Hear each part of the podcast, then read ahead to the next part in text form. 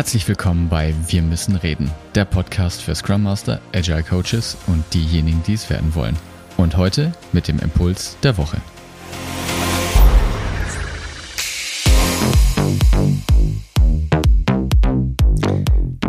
Einen wunderschönen guten Tag wünsche ich dir. Schön, dass du auch diese Woche wieder eingeschaltet hast und heute mal mit einem ganz neuen Thema, nämlich fünf Prinzipien für gelungene Workshop-Moderation.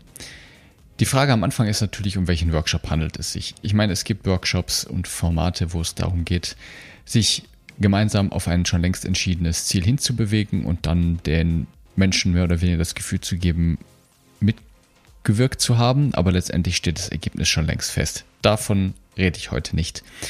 Ich rede von Workshops, wo wirklich viele Leute zusammenkommen. Das können auch gerade Großgruppenmoderationen sein, wo es darum geht, doch sehr komplexe, und ich meine komplex, also Dinge, wo die Ursache-Wirkungsbeziehung nicht ganz klar ist, neu zu sortieren.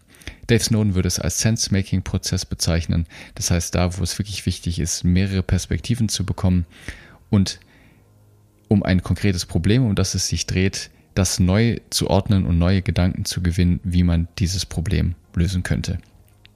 Dafür möchte ich heute fünf Prinzipien mitgeben und wir fangen mit Prinzip Nummer eins an. Das nennt sich Benutze die Vergangenheit.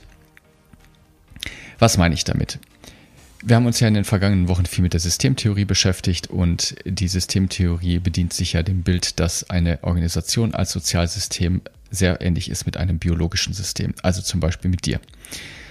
Und wenn du dir jetzt mal dein Leben anschaust, so wie du heute da bist und diesen Podcast hörst, bist du ja nicht einfach nur heute derjenige, der jetzt zu dieser Sekunde existiert, sondern du bist ja das Ergebnis deiner Vergangenheit es gibt viele Menschen, die ihre, ich, ich sage jetzt einfach mal Traumata oder Themen, Muster, die sie in der Kindheit erlangt haben durch Erziehung, durch Eltern, Großeltern, Freunde, Beziehungen, ihr Leben lang mit sich herumtragen.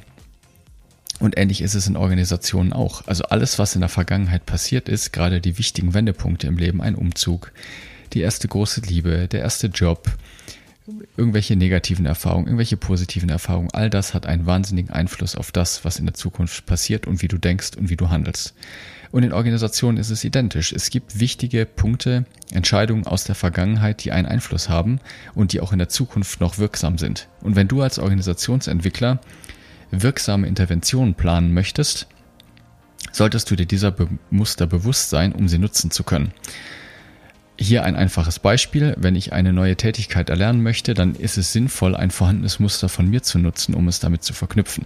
Wenn ich morgens zum Beispiel aufstehe, ins Bad gehe, mir die Zähne putze und mir dann einen Kaffee mache, dann könnte ich jetzt, wenn ich zum Beispiel möchte, einen Saft noch zu trinken, das hinter das Kaffee trinken anhängen. Weil die Routine Zähne putzen, fertig machen, Kaffee trinken existiert schon. Das heißt, ich kann meine vorhandene Routine nutzen, um einfach leicht noch hinten was dran zu hängen. Heißt also, wenn dein Workshop eine, irgendeinen Zeitslot hat, wo es darum geht, sich der Vergangenheitsstruktur der Organisation bewusst zu machen und welche Auswirkungen das hat, ist das sicherlich eine gute Idee. Punkt zwei sind der Musterbruch durch zum Beispiel eine Wabenstruktur. Ich bediene mich sehr gerne nicht normaler Moderationskarten, sondern Wabenhexis, also Hexis, also Hexagons, die aussehen wie eine Bienenwabe, weil die nämlich das nicht die Rekonstruktion der normalen 4x4 Matrizen erlaubt. Das heißt, alleine durch die Struktur dieser Hexis ist es möglich, neue Muster zu basteln, neue Dinge zusammenzuhängen. Es entstehen neue, sehr ästhetisch aussehende, mehr natürlich wirkende Muster, die den Menschen in deinem Workshop helfen, schon neu zu denken. Da habe ich mich zum Beispiel durch Dave Snowden inspirieren lassen. Er nutzt das auch. Du kannst auch gerne auf unsere Webseite schauen unter die bluefield-solutions.de. Auch hier benutzen wir uns der Warmstruktur.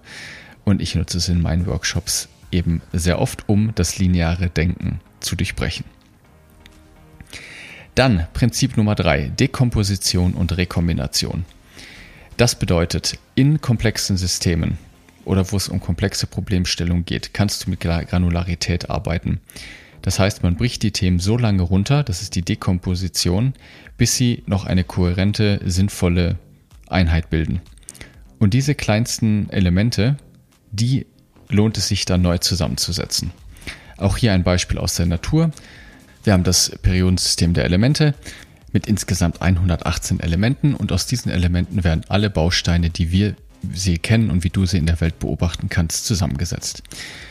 Wir haben die Musik mit den zwölf Tönen. Ich lasse jetzt mal die Kreuze und äh, Bassnotationen weg, aber wir haben letztendlich einfach nur zwölf Töne, in denen in jeglicher Kombination alle Musik, alle Lieder erstellt wurden, die du heute kennst und die du deine Lieblingsmusik nennst. Oder wir schauen in die Physik mit den Atomen, die auch unsere materielle Welt formen. Und auch die Atome könnten wir wieder weiter in kleinere Teile zerlegen, wo wir dann in die Quarks zum Beispiel reingehen. Aber das würde jetzt zu weit führen. Es geht auch gar nicht genau darum, wie weit oder ob es jetzt richtig oder falsch ist, sondern es geht darum, was das richtige Level an Granularität ist und was für dich sinnvoll erscheint im Sinne von, was noch kohärent zusammenhängt. Das heißt Dekomposition und dann im nächsten Schritt wieder rekombinieren, um neue Erkenntnisse zu gewinnen. Das vierte Prinzip heißt frühzeitige Konvergenz vermeiden. Ich schließe mich da überhaupt, ich nehme mich da überhaupt nicht raus und ich glaube, vielen anderen geht es auch so, dass wir eben sehr gerne schnell in die Lösung springen wollen. Und gerade im Sense-Making-Prozess ist es sehr, sehr wichtig, sich lange Optionen offen zu halten. Das heißt, es zu vermeiden, frühzeitig zu einem Schluss zu kommen. Bei einem Zweitages-Workshop, den ich mal gemacht habe, habe ich sogar explizit gesagt, am ersten Tag wird es keinerlei Lösung geben. Und wer meint, am ersten Tag zu sagen, dass er eine Lösung hätte, der durfte sich dann eine Maske aufsetzen und den Affen spielen sozusagen. Ist jetzt etwas übertrieben, aber du weißt, was ich meine. Es geht also darum, frühzeitige Konvergenz zu vermeiden, um möglichst lange Optionen offen zu halten, möglichst viele Perspektiven durchzuspielen, um dann zu neuen Erkenntnissen zu kommen. Und abschließend das fünfte Prinzip. Ich habe es Cluster and Recluster genannt. Was meine ich damit? Du könntest zum Beispiel, wenn du schon mit dem Prinzip 1 arbeitest, mit der Vergangenheitsbewältigung sozusagen, dir mal die Frage stellen, welche wichtigen Entscheidungen in der Vergangenheit getroffen wurden und die zusammenpacken.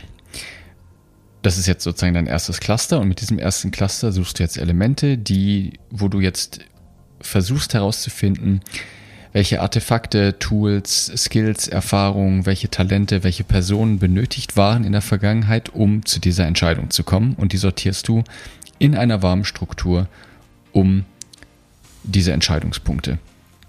Jetzt hast du meinetwegen fünf verschiedene Entscheidungspunkte mit diesen verschiedenen Skills, Erfahrungen, Talente und was du dafür eben benötigt hast. Und jetzt kannst du diese Elemente wieder neu clustern, um zu schauen, was da zusammengehört. Das heißt Cluster and Recluster. Du bildest ein Cluster zu einem Thema, hast dann mehrere Cluster mit Elementen drunter und probierst jetzt aus den Elementen des ersten Clusters neue Cluster zu bilden. Das ist ein klassisches Element, um auch aus der linearen Denkstruktur auszubrechen und um neue Erkenntnisse zu gewinnen.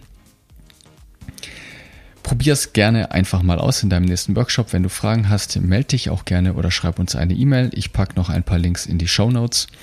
Und für heute hast du also fünf Prinzipien für deinen nächsten Workshop mit auf den Weg bekommen. Ich freue mich auf deine Rückmeldung und bis dahin eine gute Zeit. Ciao.